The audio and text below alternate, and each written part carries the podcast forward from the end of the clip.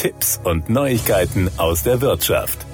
Die Büroarbeitswelt ist im Wandel. Begriffe wie New Work stehen für eine neue Kultur eines mobilen und flexiblen Arbeitens. Wann, wie und wo gearbeitet wird, entscheiden in vielen Unternehmen Mitarbeiterinnen und Mitarbeiter in Abstimmung mit der Geschäftsführung selbst. Dadurch entstehen erweiterte Gestaltungsmöglichkeiten für ein Rücken- und Stoffwechselgesundes Rhythmisieren von Arbeitsprozessen. Die Vorteile sind laut Dr. Breitecker vielfältig. Eine bessere Work-Life-Balance höhere Arbeitsmotivation, positive Auswirkungen auf die körperliche und geistige Gesundheit und weniger Arbeitsausfalltage. Voraussetzung ist, wir bleiben nicht permanent sitzen und nutzen die Chance, unsere Arbeitsprozesse mit mehr Wechselhaltungen und Bewegung zu bereichern.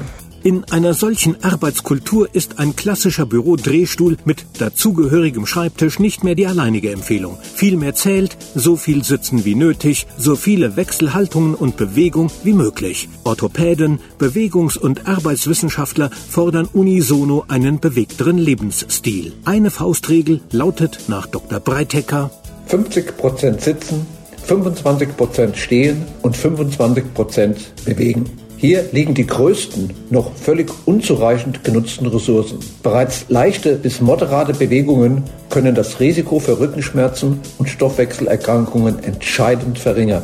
Bürokonzepte mit Aktiv-Bürostühlen, Sitzstehpulte und weiteren Stehoptionen können hier bereits grundlegende Impulse setzen. Wichtig ist aber auch, bequeme Gewohnheiten über Bord zu werfen. Dr. Breitecker empfiehlt, reizen Sie alles aus, das mehr Schritte beansprucht, wie beispielsweise Drucker oder Papierkorb außer Reichweite zu positionieren, Treppen zu steigen, bei Telefonaten aufzustehen und hin und her zu gehen oder Pausen für Spaziergänge zu nutzen. Auch alle Formen von Besprechungen sollten grundsätzlich mehr im Stehen stattfinden.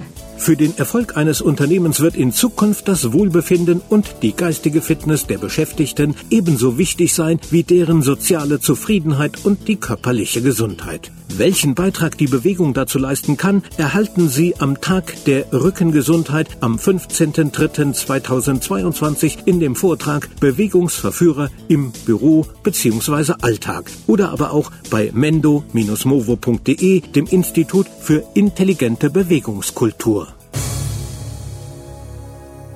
Das waren Tipps und Neuigkeiten aus der Wirtschaft.